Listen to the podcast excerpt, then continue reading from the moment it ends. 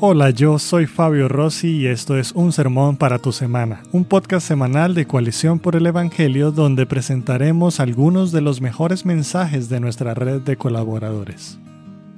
El aborto no es la interrupción de un embarazo como lo definen los diccionarios, y tampoco es un tema de salud reproductiva como afirman otros. El aborto es un asesinato y tiene que ver estrictamente con la gloria de Dios. En este sermón, el pastor Gerson Morey nos exhorta a abrazar una visión bíblica sobre el aborto y nos compartirá al menos cuatro verdades que nos ayudarán a mantenernos centrados en el Evangelio frente a esta problemática. Escuchemos. Romanos capítulo 1, versículo 29, donde tomamos eh, la palabra aborto no aparece pero sí aparece la palabra homicidio o asesinato. quiero leer primeramente em, cómo describe Planned Parenthood, esta organización de salud reproductiva. Ellos son dueños de muchas de las clínicas donde se practican aborto en los Estados Unidos y en el mundo entero. Así es como ellos describen ah, a las mujeres que leen esto, how do abortions work? O sea, what are you expect What are you going to expect? ¿Qué es lo que tú vas a ver cuando tú llegues a una clínica de aborto? Ellos te describen lo que es el, el, aborto como tal. ¿Cómo funciona el aborto? Lo voy a leer en español. El aborto por aspiración es el procedimiento para abortar más utilizado. Antes del aborto te darán analgésicos para aliviar los cólicos. Es posible que te ceden durante el aborto. Con algunos tipos de sedación estarás consciente pero muy relajada. Con otros te dominarás por completo, te dormirás por completo. También te darán antibióticos para evitar infecciones. Un enfermero o médico te dará médicamente medicamentos que ayudan a abrir el cuello uterino antes del aborto. A veces también ponen unos pequeños palillos dilatadores conocidos como laminaria en la abertura del cuello uterino un día o algunas horas antes de realizar el procedimiento. La laminaria, que es un, pedazo de, como esto, que está más chiquito, absorbe los líquidos del cuerpo y se expande, se expande, lo que estira lentamente la abertura del cuello uterino. Durante un procedimiento de aborto por aspiración, la doctora o enfermero hará lo siguiente. Examinar tu útero, introducir un espéculo para dentro de tu vagina, para ver dentro de tu vagina, inyectar un medicamento analgésico en tu cuello uterino cerca de él, ensanchar la abertura de tu cuello uterino con una serie de varillas dilatadoras si es que no las colocaron anteriormente. Van a deslizar un tubo delgado dentro de tu útero a través del cuello uterino van a utilizar un dispositivo o una máquina de aspiración manual que elimina, escuche esto, los que no lo pudieron seguir en inglés, esa succión, ellos dicen, elimina cuidadosamente.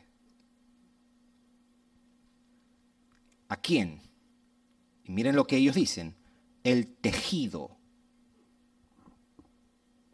del embarazo de tu útero. También pueden usar una pequeña herramienta quirúrgica llamada legra o cureta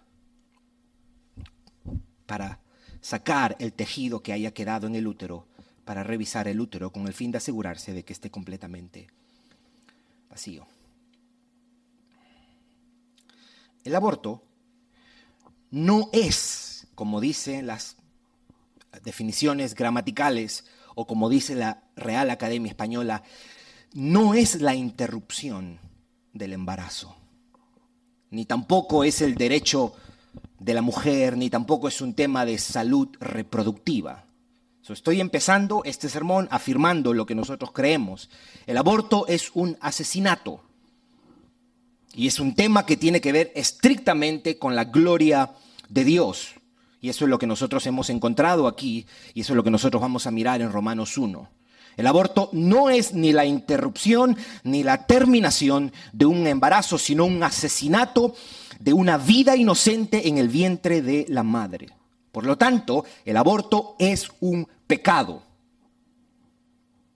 Ahora bien, pudiéramos hacer con este sermón varios enfoques, pero vamos hoy día a decir algunas cosas acerca del aborto que solo un creyente puede afirmar.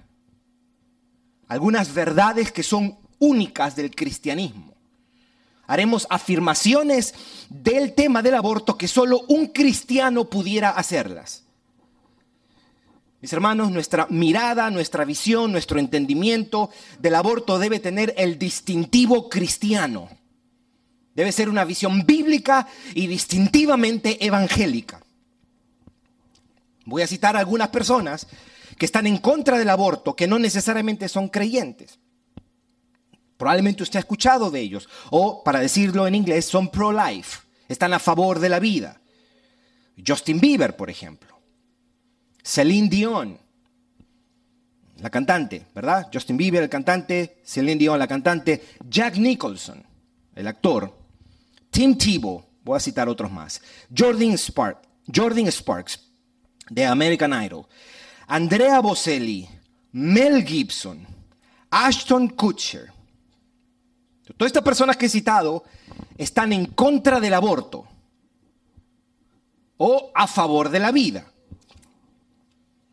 Ahora, quiero que escuche por qué principalmente están a favor del aborto estas personas. Voy a poner el ejemplo de Jack Nicholson, el ejemplo de Celine Dion y el ejemplo de Nick Cannon.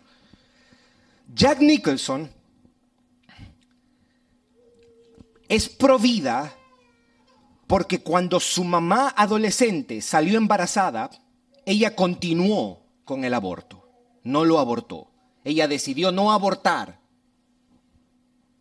Celine Dion era la hija número 14 de papá y mamá.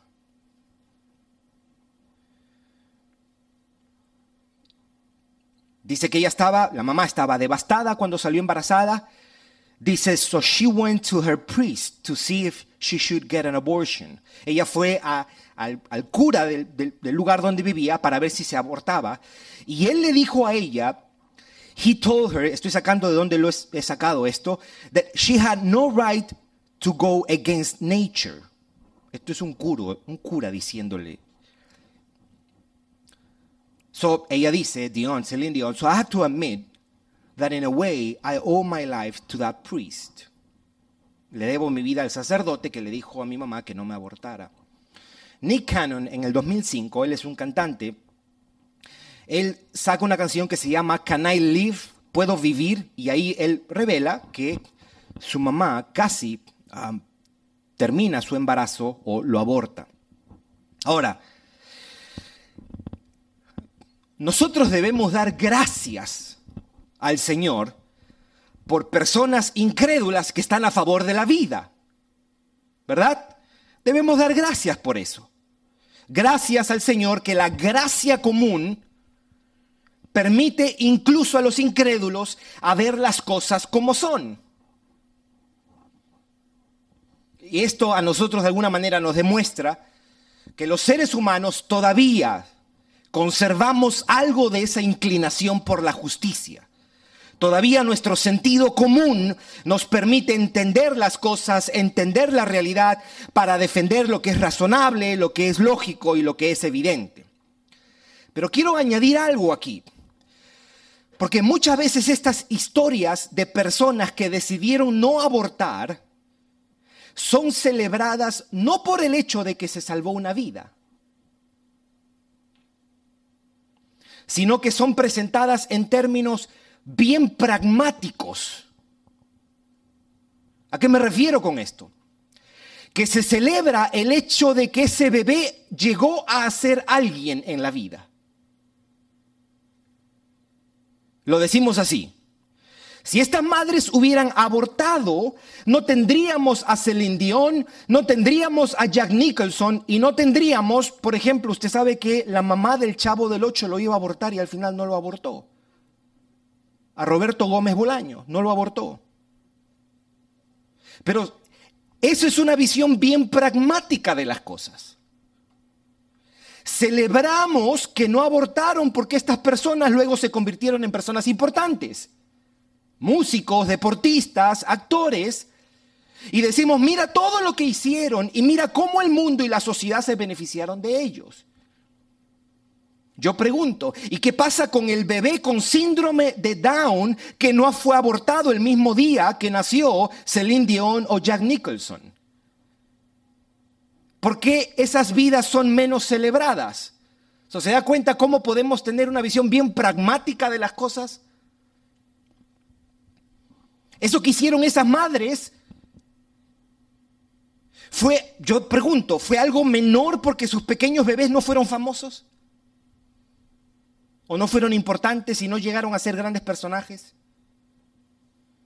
Esta visión o esta defensa del aborto se enfoca solo en el beneficio que esas personas luego trajeron. En realidad deberíamos defender el hecho de que una vida creada a imagen de Dios no fue abortada, no fue asesinada. Esto es lo que pasa cuando nuestra visión del aborto o nuestro entendimiento de este tema solo nace de la lógica y del sentido común y no de la escritura. Vuelvo y repito, demos gracias a Dios que Justin Bieber, que Jack Nicholson y que Celine Dion defienden la vida. Pero no debemos mirar este tema en función de Qué bueno que no se abortó porque si no, no tuviéramos a fulanito o fulanita. El valor de una persona no es por el impacto y el beneficio que le puede traer a una sociedad. El valor de una persona reside en el hecho de que fue creado a imagen y semejanza de Dios. Por eso el hombre tiene dignidad. El hombre y la mujer que nacen no tienen dignidad porque llegan a ser grandes personajes en la historia de la humanidad. No, tienen dignidad porque llevan la imagen de Dios en ellos. Hay algunas afirmaciones que son correctas que se pueden hacer sin ser un creyente, por ejemplo. Por ejemplo, que la vida humana empieza en la concepción. Esa es una verdad que usted no necesita ser cristiano para afirmarla. Usted solamente va y usted verifica con la ciencia, la biología, y usted reconoce que la vida humana empieza en la concepción. Otro, por ejemplo, podemos decir, nadie tiene derecho a asesinar o quitarle la vida a otro ser humano. Usted puede afirmar eso sin necesidad de ser creyente. O podemos decir, las vidas de las personas más débiles y vulnerables deben ser defendidas y protegidas. Usted no necesita ser cristiano para afirmar eso. Todas estas afirmaciones que son ciertas y son buenas y son importantes y pueden lograr mucho, se pueden hacer solo desde la lógica y del sentido común. No hace falta abrazar el cristianismo para esto. ¿Qué es lo que vamos a hacer? Vamos a darle una mirada a Romanos 1 y a mirar cuáles son las afirmaciones distintivas de la fe cristiana. ¿Qué es lo que un cristiano puede decir acerca del aborto que solamente un cristiano lo puede decir acerca del aborto? Son cuatro cosas que yo voy a decir desde este texto en Romanos 1. Y al final hacemos unas observaciones. O estas cuatro cosas las estoy tomando de Romanos 1. Yo quiero que tú puedas tener tu Biblia abierta porque vamos a mirar unos cuantos versículos de este capítulo de la carta del apóstol Pablo a la iglesia que estaba en Roma. Primera afirmación, primera afirmación. El aborto, como todo y cualquier pecado, viene a causa de que el hombre ha despreciado y cambiado la gloria de Dios. Esa es la primera afirmación. Quiero que lo busques en versículo 20 y versículo 23. 20 al 23. esta es la afirmación. El aborto, como todo y cualquier pecado viene a causa de que el hombre ha despreciado y cambiado la gloria de Dios. Versículo 20, dice la escritura. Porque las cosas invisibles de Él, o sea, Dios, de Dios, su eterno poder y deidad se hacen claramente visibles desde la creación del mundo, siendo entendidas por medio de las cosas hechas, de modo que no tienen excusa. En otras palabras, cuando tu vecino niega la existencia de Dios, Dios dice, Él no tiene excusa para negar mi existencia, porque la creación le dice, hey, alguien puso esto aquí.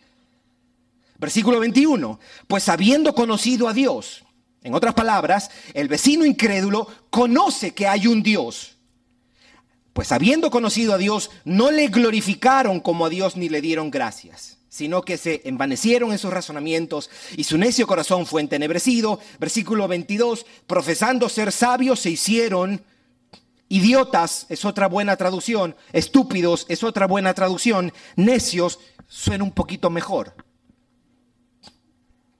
Versículo 23, y cambiaron, ¿qué dice ahí? La gloria del Dios incorruptible en semejanza de imagen, de hombre corruptible, de aves, de cuadrúpedos, de reptiles, es una referencia a la creación. a partir de este texto podemos decir que el aborto es el resultado directo del pecado del hombre de despreciar y cambiar la gloria de Dios. Todo pecado, mis hermanos, todo los que son aquí y los que son acá, los grandes y pequeños, los respetables y los no respetables, para usar el lenguaje de Jerry Bridges, es una cuestión y un tema de la gloria de Dios. Este pasaje, Romanos 1, nos enseña de manera directa que en vista de que Dios es el creador, sustentador y dador de todas las cosas, el hombre le debe por lo menos dos cosas darle gracias por todo lo que recibe y glorificarlo. Honrarlo. El hombre debe reverenciar a Dios, adorarlo, obedecerlo, vivir para Él. Y esto es cierto de todos los hombres. Pero el hombre no ha hecho esto. Pablo dice que el hombre ha despreciado a Dios. El hombre ha ignorado a Dios. El hombre en su impiedad no vive agradecido a Dios por las cosas que Él le ha otorgado. El ser humano es un ser intensamente desagradecido e impíamente autónomo. No quiere reconocer a su creador, no se quiere someter a Él, no quiere vivir para Él, no quiere honrarlo, no quiere adorarlo, el hombre ha rechazado a Dios y ha preferido las cosas creadas. Por eso Pablo dice, ya que cambiaron la gloria de Dios, el hombre no honra la gloria de Dios. Al contrario, honra las cosas de este mundo. En el sentido más bíblico de la palabra, la esencia del pecado es cambiar a Dios por algo de este mundo. Cambiar su gloria por algo. Por eso he dicho que todo pecado es una cuestión o es un tema de la gloria de Dios. Y el aborto es un pecado, por lo tanto el aborto es una cuestión de la gloria de Dios. La gloria de Dios que ha sido negada, que ha sido ofendida, que ha sido maltratada. Por eso decimos, de acuerdo a Romanos 1, 20 al 23, que el pecado del aborto viene a causa de que el hombre ha despreciado y ha cambiado la gloria de Dios. Yo espero, al menos de los que son parte de Día de Adoración, que usted, mi hermano y mi hermana, nunca se atreva a decir, oye, pero tanto lío por una frutita. No se atreva a pensar así. Porque eso no es cierto. Porque usted está diciendo que Dios sobrereaccionó a una prohibición. No, el pecado tiene que ver con haber despreciado la gloria de Dios. Por haber ignorado, rechazado al glorioso Dios que nos creó y quiere darnos todas las cosas. Entiéndase, darse él mismo. Estamos tan mal como raza que nos atrevemos a decir, no creo en Dios como Oprah Winfrey, porque ¿cómo voy a creer en un Dios tan egoísta que solo quiere todo para su gloria? Eso me parece un poquito egoísta, narcisista. Es que no hay felicidad fuera de Dios. No lo hay. Y Dios sería un mentiroso si te dice, tranquilo, tú puedes encontrar felicidad allá. El pecado del aborto viene a causa que el hombre, de que el hombre ha despreciado y cambiado la gloria de Dios, al glorioso Dios, ha preferido otras cosas. Dos, El aborto es el resultado de cambiar la verdad de Dios por la mentira. El aborto es el resultado de cambiar la verdad de Dios por la mentira. Versículo 25. Lo puedes seguir conmigo. Ya que cambiaron la verdad de Dios por la mentira, honrando y dando culto a las criaturas antes que al Creador, el cual es bendito por los siglos. Conclusión, todo pecado, incluyendo el pecado del aborto, es una cuestión de negar, oponerse o suprimir la verdad de Dios. La pregunta correcta pudiera ser, ¿y cuál es la más fundamental verdad de nuestra existencia? De que hay un Dios eterno que es el creador y fuente de todas las cosas y que merece nuestra adoración, merece nuestra reverencia y merece nuestra lealtad. Cuando el hombre no reconoce a su creador y no le da adoración y lo ignora, ha negado la verdad en el sentido más trascendente de la palabra. El hombre cuando se aleja de Dios, siendo Él la fuente de la verdad, entonces abandona la sensatez, la coherencia, la inteligencia y entra en el terreno de la mentira, de la insensatez, de la estupidez, de la contradicción, de la incoherencia. Por eso el hombre puede hacer, el hombre sin Cristo, puede hacer, decir y pensar las cosas más nobles y buenas y a la vez hacer las cosas más impías y estúpidas. Le voy a dar un ejemplo de esto, de cómo el hombre ha cambiado la verdad de Dios por la mentira. Y cuando cambia la verdad de Dios por la mentira, el hombre está en el terreno del engaño, de la insensatez, de la falta de consistencia y de la falta de coherencia. Por eso, por ejemplo, el reciente electo senador de Georgia, el pastor Rafael Warnock. Él es pastor de una iglesia bautista en Georgia, de la iglesia donde pastoreaba Martin Luther King Jr. Ese señor debería decir, ¿es pastor o dice que es pastor? Pero no sé, lo dejo a usted. Ese señor en diciembre puso un tweet que decía, yo soy pro elección. I'm pro-choice. Fe cristiana con pro-choice como que... Note esta estupidez de aquí.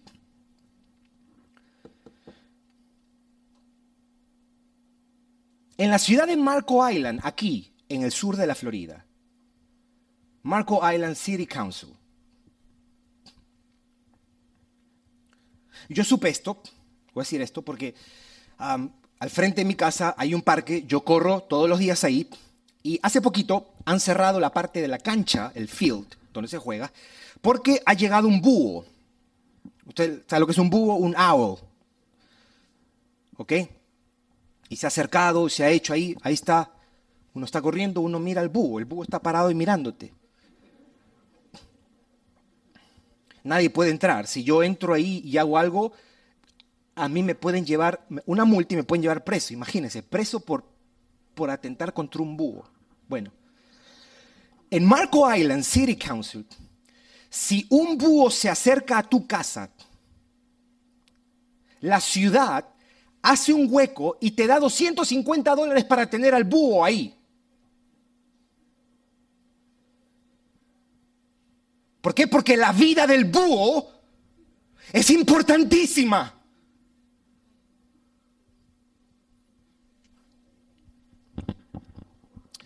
Ok, otro ejemplo de inconsistencia. ¿Qué estamos hablando? Estamos hablando de que el aborto es el resultado de cambiar la verdad de Dios por la mentira. Estos son ejemplos de estupidez, de incoherencia, de inconsistencia. Por ejemplo, algunos de ustedes, probablemente los que son más jóvenes, saben quiénes son John Legend y Chrissy Teigen. Es una pareja de esposos. Él es un cantante, ella es una modelo. Ambos son abiertos defensores de Planned Parenthood, esta organización que practica los abortos en escala masiva en los Estados Unidos. Ellos apoyan financieramente a esto, ellos lo dicen abierta, abiertamente. Es más, en una entrevista hecha a Associates Press en el 2019, John Legend dijo, hablando acerca del aborto, lo más importante, dice él, es respetar a la mujer y dejar que las mujeres tomen sus decisiones. Debemos ser claros, dice él. Él tiene dos hijos, ¿ok? Amamos el hecho de ser padres. Aman el hecho de tener hijos, de ser padres. Pero también amamos el hecho de que somos los que podemos escoger cuando nos embarcamos en este gran cambio que supone tener un bebé. Y el Estado, dice él, no debe meterse en eso. El año pasado ella anunció que estaba embarazada de su tercer niño. En el mes de septiembre ella tuvo una complicación, 20 semanas de embarazo y ella perdió el bebé. Y quienes siguen sus redes sociales habrán visto que ella publicó las fotos de ella en el hospital, eh, llorando, bien afectada, con su esposo, fotos que compartió y que de alguna manera eh, causó mucha repercusión, porque ella quería compartir el dolor de haber perdido, porque quería que las mujeres que han perdido un bebé por miscarriage, ¿verdad?, se pudieran identificar. Esa reacción de ella y de su esposo es correcta. Está bien que hayan lamentado la pérdida de ese bebé. Pero uno dice, oye, pero... escuche lo que ella dice. Lo voy a leer en inglés, después lo leo en español. We never decide on our babies' names until the last possible moment after they are born, just before we leave the hospital. But we, for some reason, had started to call this little guy. Hmm. this little guy in my belly, Jack. So he will always be Jack to us. Jack worked so hard to be part of a little family, and he will be forever. To our Jack, o sea, él está escribiendo y diciendo algo a Jack. I'm so sorry that the first few moments of your life were met with so many complications that we couldn't give you the home you needed to survive. We will always love you. This is tender. And this is true. And this is good. Esto es tierno, esto es bueno, esto es verdadero. Está bien que ella llore la pérdida de ese bebé de, de, de 20 semanas. Usualmente, dice ella, no le ponemos nombre a nuestros hijos, sino hasta antes de salir del hospital. Pero por alguna razón empezamos a llamar a este pequeñito en mi vientre Jack. Por eso él siempre se llamará Jack para nosotros. Jack trabajó duro para ser parte de nuestra familia y siempre lo será. Y para ti, Jack, lo lamento que los primeros momentos de tu vida llegó con tantas complicaciones y que no pudimos darte el hogar que necesitabas para sobrevivir. Siempre te amaremos. ¿No es esto un ejemplo de inconsistencia, mis hermanos?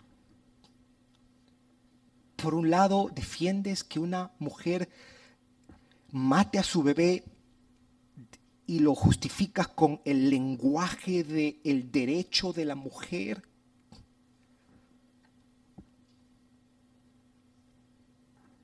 Por eso que toda la discusión del aborto se hace en términos y en función de la mujer se dice el aborto es en favor de la salud de la mujer, la seguridad de la mujer, el derecho de la mujer y la elección de la mujer. Gente sensata preguntaría, ¿y qué pasa con la salud del bebé? ¿Qué pasa con la seguridad del bebé? ¿Y qué pasa con el derecho del bebé? El aborto, mis hermanos, es el resultado de cambiar la verdad de Dios por la mentira. Número tres, el aborto es el juicio que Dios hace al entregar a los hombres a sus propios deseos, pasiones vergonzosas y mentes corruptas. El aborto es el juicio que Dios hace al entregar a los hombres a sus propios deseos, a sus pasiones vergonzosas y a sus mentes corruptas. Veamos el versículo 24, el 26 y el 28. Note, en tres ocasiones, de alguna manera, Pablo repite esto. Versículo 24. ¿Lo tienes, mis hermanos? Versículo 24. Por lo cual también Dios, Dios, o es Dios, los entregó a la inmundicia en la concupiscencia de sus corazones, de modo que deshonraron entre sí sus propios cuerpos. Si usted subraya su Biblia, usted puede subrayar, Dios los entregó. Versículo 26. Por esto Dios los entregó. Aquí está una vez más. Dios los entrega. Dios los entrega. ¿A qué? A pasiones vergonzosas pues aún sus mujeres cambiaron el uso natural porque es contra naturaleza, está hablando el pecado del lesbianismo. Y de igual modo también los hombres, dejando el uso natural de la mujer, se encendieron en sus lascivias unos con otros, cometiendo hechos vergonzosos, hombres con hombres, y recibiendo en sí mismo la retribución debida a su extravío. Ahora, versículo 28. Y como ellos no aprobaron tener en cuenta a Dios, como ellos no aprobaron tener en cuenta a Dios, ¿qué hace Dios? Dios los entregó a una mente reprobada para hacer cosas que no convienen. Dios los entregó a una mente reprobada. ¿Qué me está diciendo este pasaje? Que Dios no solo hace un permiso pasivo, sino es una entrega activa. Es Dios mismo entregándolos a su pecado. Es la ira de Dios, es su juicio. El hombre cuando ha hecho de sí mismo un Dios, cuando hace de él mismo la máxima autoridad y el objeto de adoración y devoción, entonces esa maldad es castigada con más maldad. Eso es lo que nos está diciendo este pasaje. Dios entrega a los hombres a su impiedad, a esa mentira.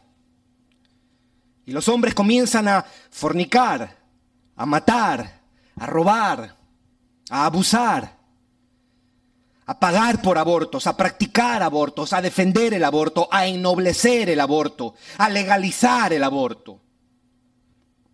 Eso que quede claro, mis hermanos. El aborto es el juicio que Dios hace al entregar a los hombres a sus propios deseos, a sus pasiones vergonzosas y a sus mentes corruptas. No es primeramente que Dios va a juzgar el aborto o el homosexualismo. No, lo que Pablo nos está diciendo en realidad es que el aborto y el homosexualismo son los juicios de Dios al hombre por haber despreciado la gloria divina. Eso es lo que nos está diciendo el pasaje. La manera como Dios castiga y juzga a los hombres es entregándolos a más pecado. Y cuando los hombres son entregados a Dios, a sus propios deseos y a sus mentes corruptas, entonces los hombres hacemos cosas terribles. Entonces empezamos a despreciar la vida humana, empezamos a justificar el asesinato y le quitamos la vida a un indefenso ser humano. El aborto es el juicio que Dios hace al entregar a los hombres a sus propios deseos, a pasiones vergonzosas y a una mente corrupta.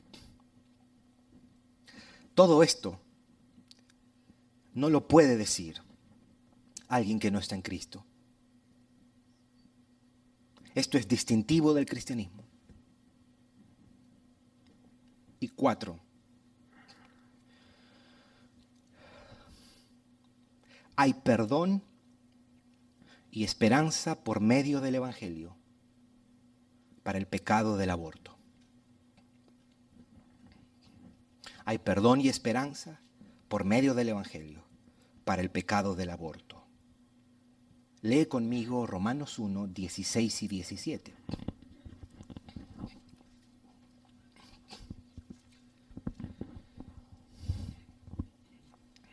Pasaje bien conocido. Dice, Porque no me avergüenzo del Evangelio. Porque es poder de Dios para salvación a todo aquel que cree, al judío primeramente y también al griego. Versículo 17. Porque en el Evangelio la justicia de Dios se revela por fe y para fe, como está escrito, más el justo por la fe vivirá. So, hemos dicho esto. Y la razón por qué decimos que hay perdón y esperanza por medio del Evangelio para el aborto es porque este mismo pasaje, versículos 16 y 17, nos dice que el Evangelio trae el poder de Dios y la justicia de Dios. Ahora, ¿por qué, ¿por qué son importantes el poder de Dios y la justicia de Dios cuando hablamos del tema del aborto? ¿Por qué es importante decir, acabamos de decir, que hay perdón y esperanza en el Evangelio para el pecado del aborto? ¿Por qué decimos eso? Porque el Evangelio trae el poder de Dios y la justicia de Dios. Bien, eso es lo que dice versículo 16 y 17. Debemos hacernos esta pregunta. ¿Por qué son importantes el poder de Dios y la justicia de Dios para el tema del aborto? Porque el Evangelio es el poder de Dios que cambia un corazón endurecido por el pecado. el poder de Dios, por medio del Evangelio, el poder de Dios es el que ablanda esos corazones que defienden el aborto.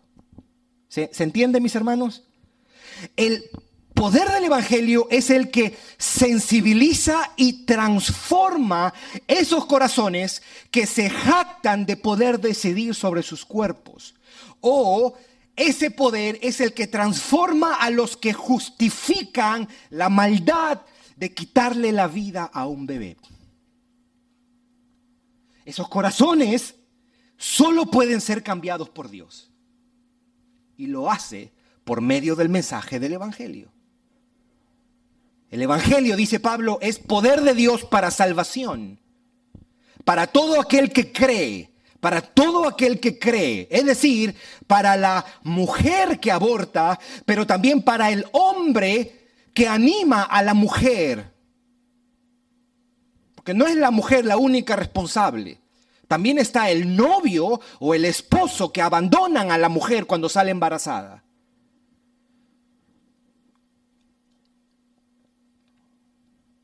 Pero el Evangelio es poder de Dios para salvar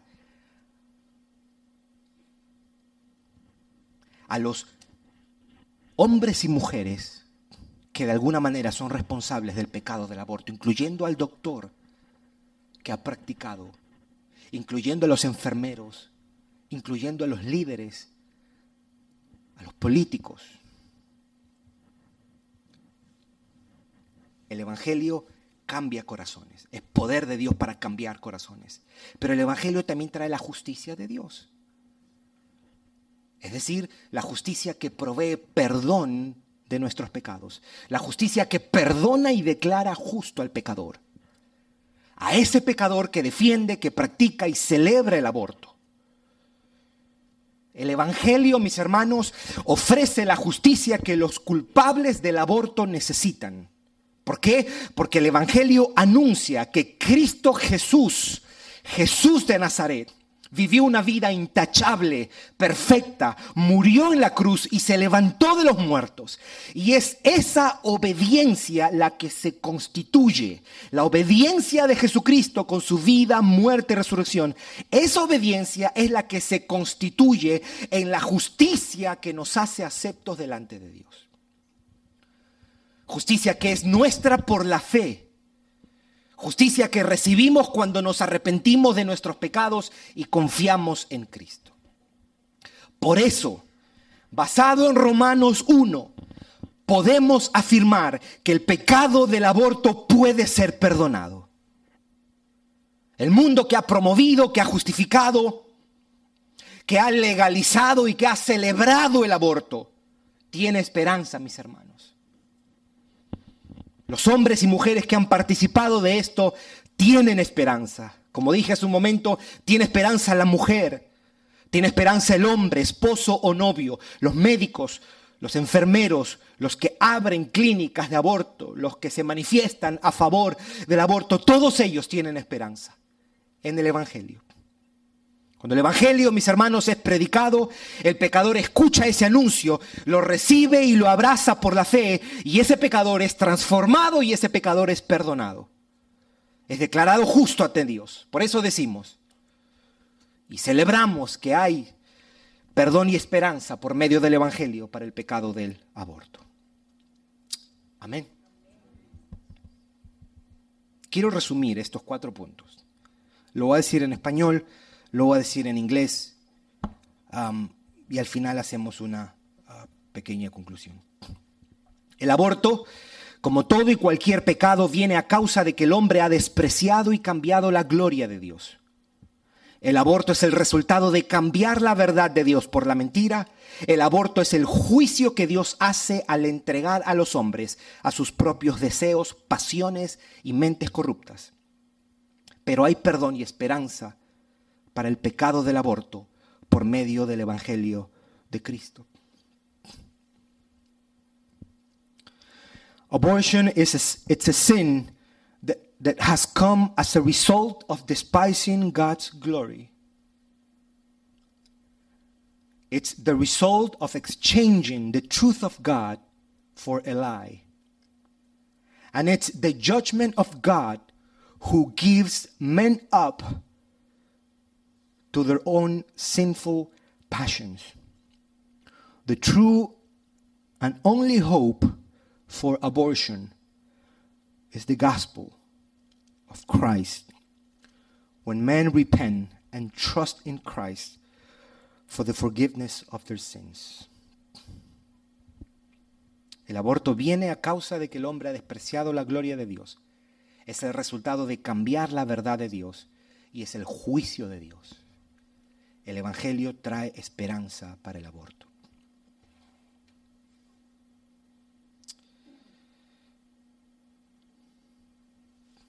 El aborto es un tema de la gloria de Dios, mis hermanos.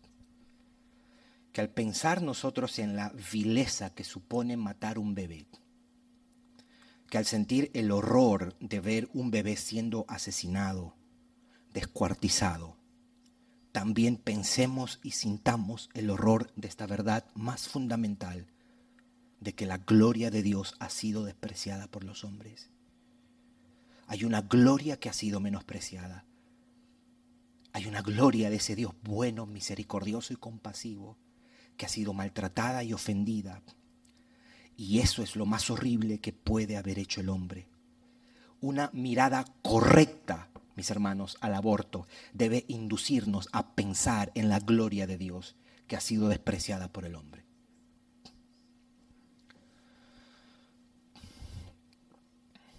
One by Love es el testimonio de Norma McCurvey, la mujer que fue usada para el caso de Roe versus Wade. Ella fue llamada, le dieron un seudónimo Jane Roe ella fue la mujer que usaron en el año 73 para legalizar el aborto. Ella nunca tuvo un aborto. Ella no abortó el bebé que ella tenía. Años después, el Señor la salvó. Y escribe este libro, Won by Love, ganada por el amor. Yo he leído este libro con lágrimas en mis ojos, mis hermanos. Sobre todo el capítulo 9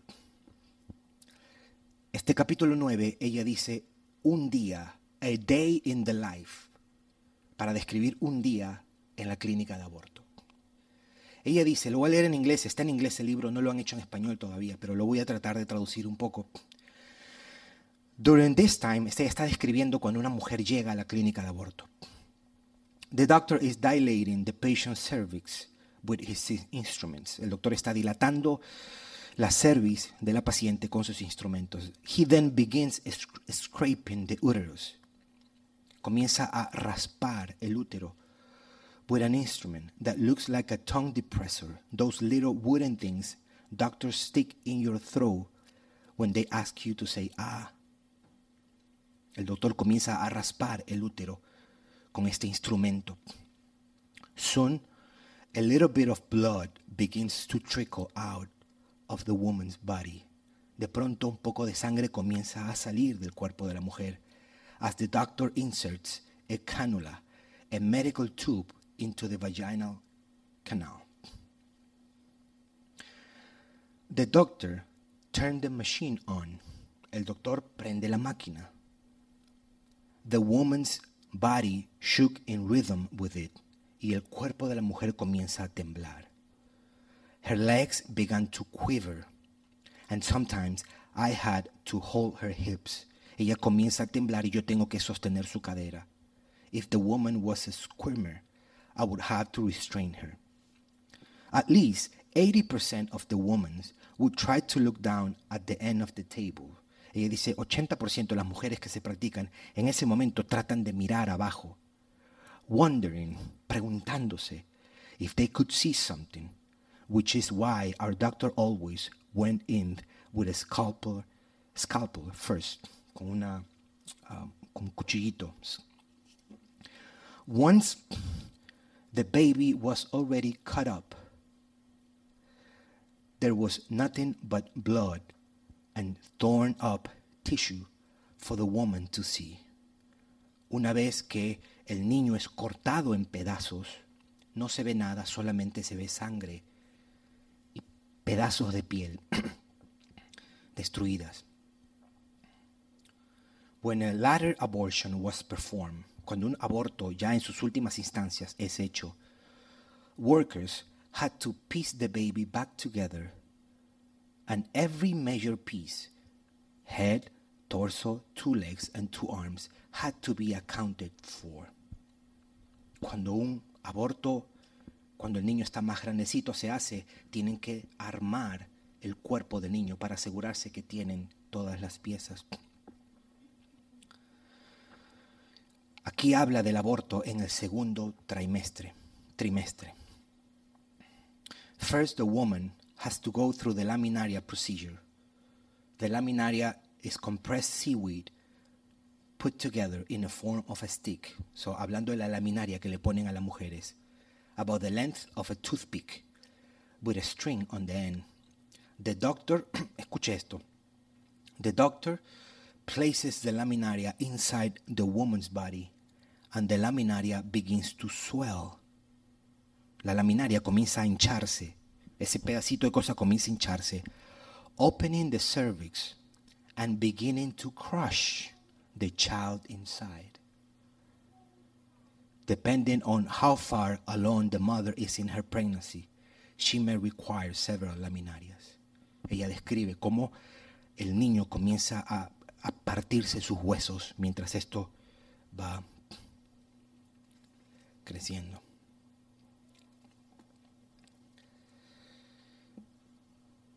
Mi punto con esto es, mis hermanos, que el rechazo y el horror que sentimos por el aborto nos apunte y nos lleve a experimentar el horror y el rechazo al hecho de que la gloria de Dios es despreciada y ofendida. ¿Se entiende, mis hermanos? Que la repulsión que experimentamos cuando se defiende el aborto alimente nuestra repulsión por el pecado de despreciar a Dios. Que la repulsión que experimentamos cuando se hace un aborto o cuando pensamos en un niño siendo cortado en pedazos que al pensar en esos pedazos de bebé siendo removido del útero de la madre, alimente nuestra repulsión cuando la gloria de Dios es despreciada. Que esa repugnancia que sentimos por el aborto sea como un catalizador para sentir repugnancia cuando la gloria de Dios es ignorada, despreciada y maltratada. Esa misma gloria que fue reivindicada en la cruz del Calvario. Esa misma gloria que fue honrada por Cristo cuando dio su vida en la cruz hace dos mil años. Son más de 600.000 abortos aproximadamente que en los últimos años se han hecho aquí en Estados Unidos. especialmente estos últimos cinco años.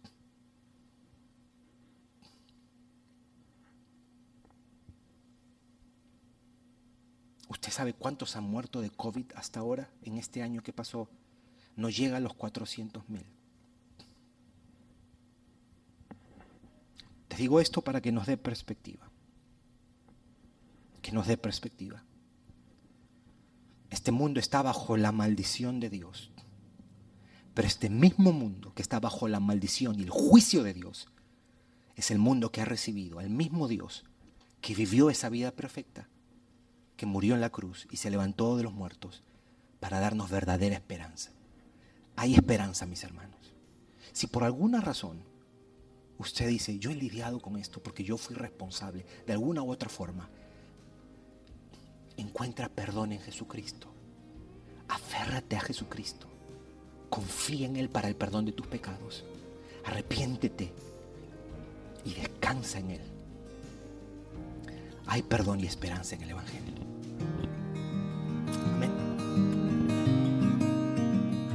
Gracias por escuchar un sermón para tu semana. Si deseas más recursos como este, te invitamos a visitar nuestra página web coaliciónporelevangelio.org. Hasta la próxima.